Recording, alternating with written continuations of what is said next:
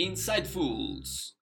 El podcast sobre MBTI para toda la comunidad hispanohablante te invita a escuchar y compartir los contenidos de nuestra temporada introductoria y primera temporada completas.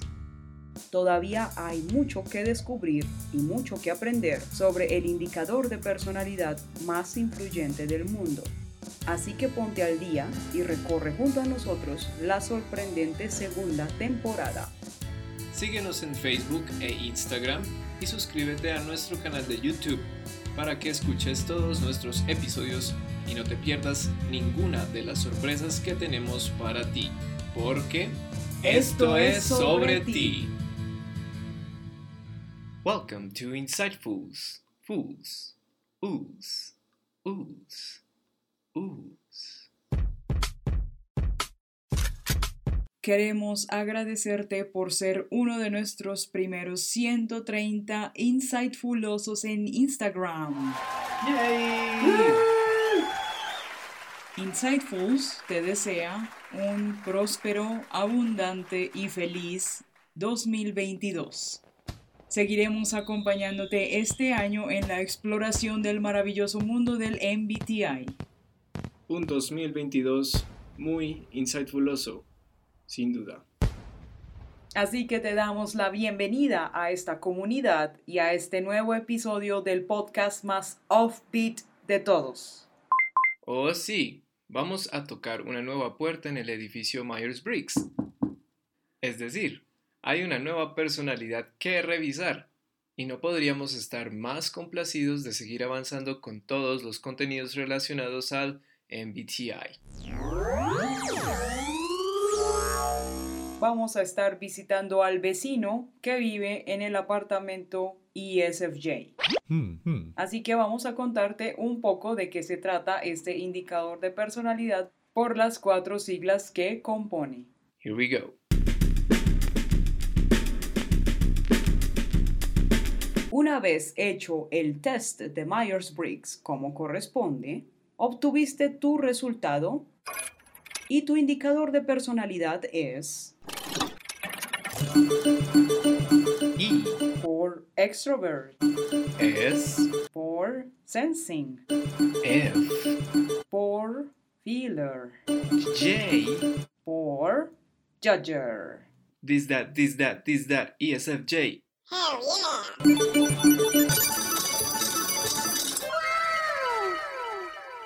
E ESFJ. I y S. Eres extrovertido y sensor, lo cual indica que recoges tanto información como energía del mundo exterior en altos grados. Te posiciona como todo un pez en el agua en cualquier entorno en el que te desenvuelves, ya que te interesa procesar la realidad de manera literal y consecuente. Y encima de eso, interactúas de manera muy nutritiva con quienes te rodean. Eres extrovertido, for Christ's sake. Entonces, el mundo exterior es la fuente principal para ti. Es tu madre nodriza. Porque su fisicalidad e intercambios humanos te trazan un mapa completo a seguir. Allí está todo lo que, por lo general, necesitas. Tu objetivo es adaptarte, asumirte como parte innegable de este entorno y, por supuesto, estás más que preparado o preparada para lidiar con los eventos y elementos del tiempo presente. F y J. Tiendes a estar involucrado o involucrada en lo que tenga que ver con el manejo de grupo. Te interesas por lo que sus integrantes puedan estar haciendo, pensando o sintiendo, debido a que para ti es de suma importancia darles una mano cuando ves que la necesitan. Todo lo anterior sucede en ti porque se te facilita identificar qué es lo que las personas quieren o las metas que tienen y además el cómo pueden conseguirlas.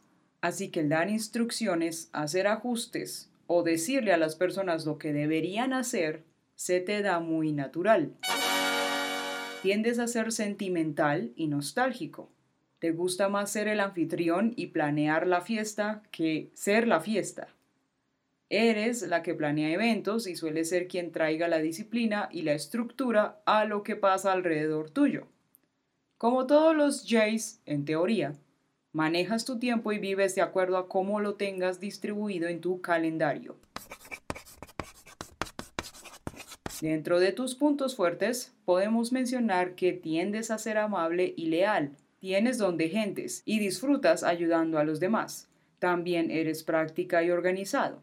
Por otra parte, a veces buscas mucho la aprobación externa. Eres muy sensible a las críticas y puedes llegar a ser muy control freak.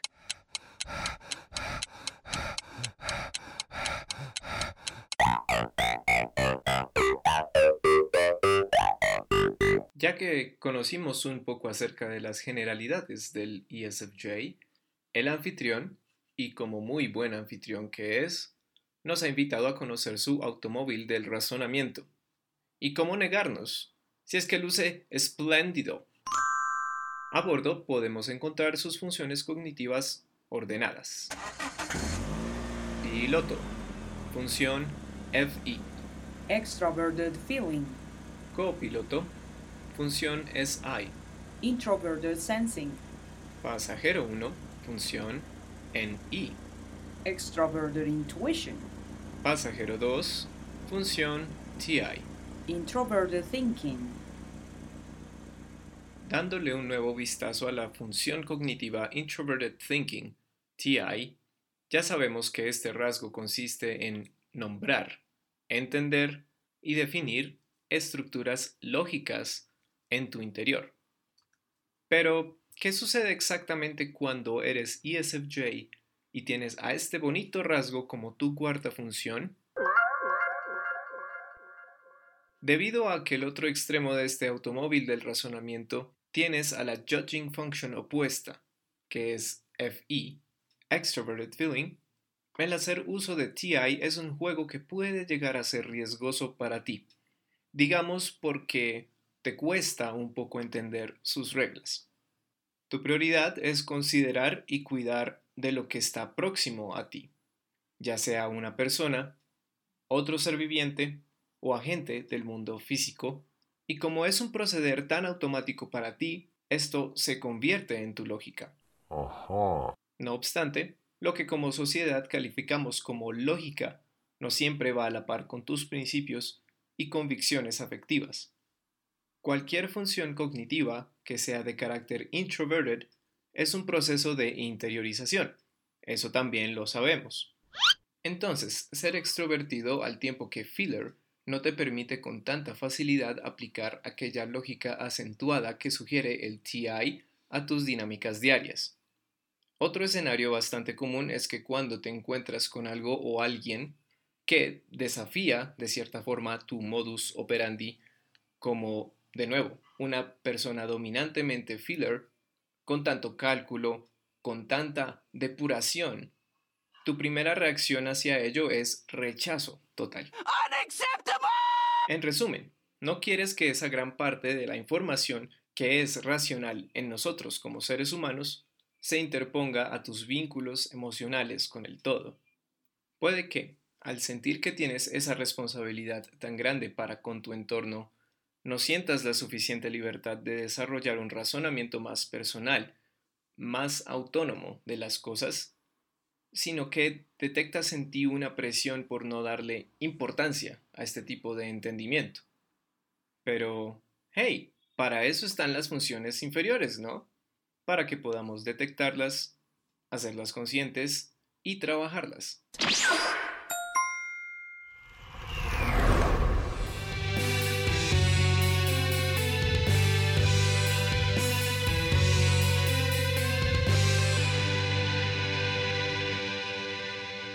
Agradecemos al sitio web Personality Database por permitirnos compartir información confiable sobre el tipo de personalidad del siguiente personaje. Es sumamente diverso y organizado, y si eres un curioso o curiosa nato, este sitio web te va a encantar.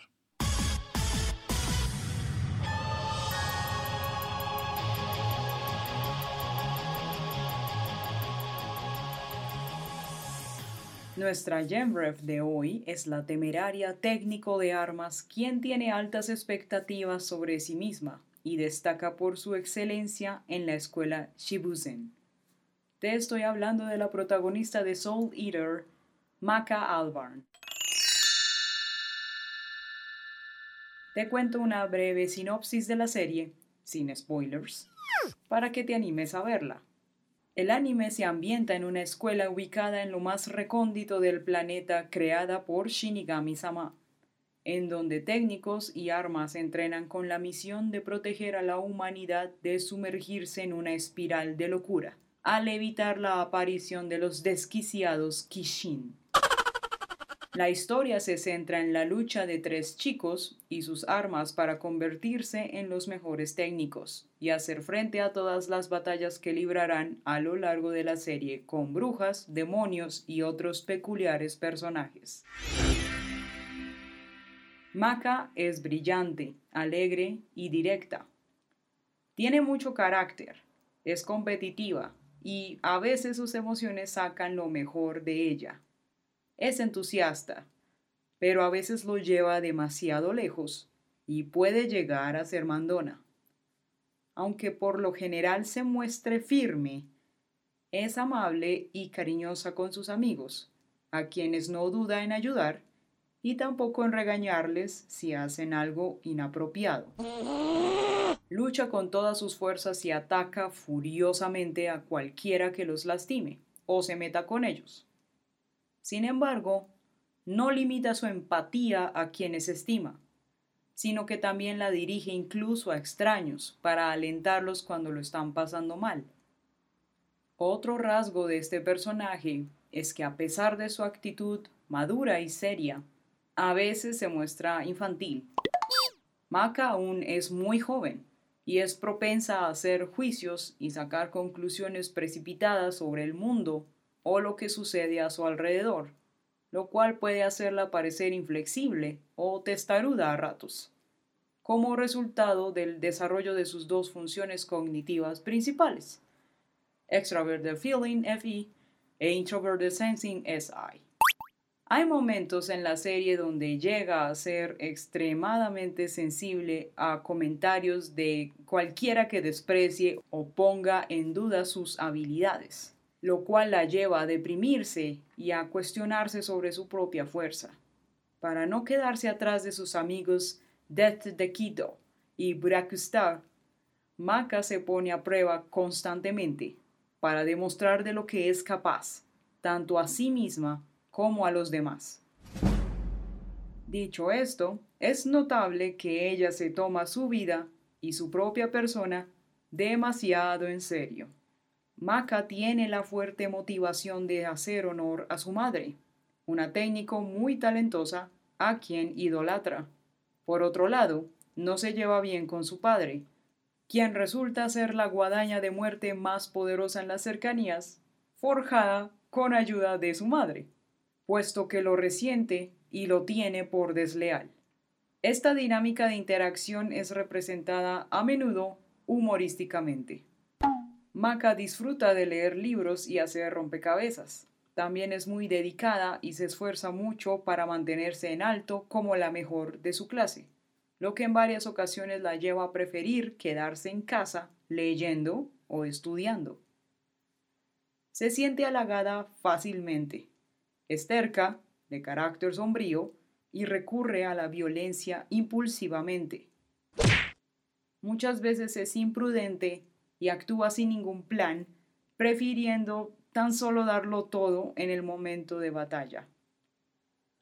Como la estudiante modelo que a ella le gusta considerarse, por lo general se atiene a las reglas del Shibusen, las cuales a veces recita de memoria, y también muestra mucha cortesía a sus superiores.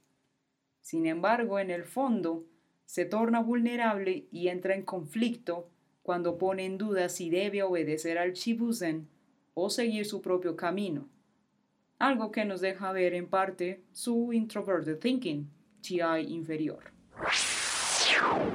Soul Leader cuenta con un característico diseño de personajes, divertido sentido del humor, acción y un toque sobrenatural que hacen de esta serie muy entretenida. ¿La has visto, oyente? Si tu respuesta es no, ya sabes que estás invitado e invitada a disfrutarla y a ver de cerca a nuestra primera GemRef ESFJ. Si te gusta el anime o si no, Insightfuls es el lugar para todas estas maravillosas GemRefs. Remember, compartir este podcast y estos conocimientos con todos aquellos a quienes consideres potenciales adeptos al mundo del MBTI. Este es apenas nuestro primer episodio dedicado al ESFJ, así que nos escucharemos en la próxima entrega, donde te compartiremos otros datos que darán más y más vigor a nuestro universo y tu universo insightfuloso. No te olvides de compartir y disfrutar de nuestros divertidos memes y de mantener tus frecuencias bien altas. Hasta la próxima. Esto es todo por ahora. Insightfuls out.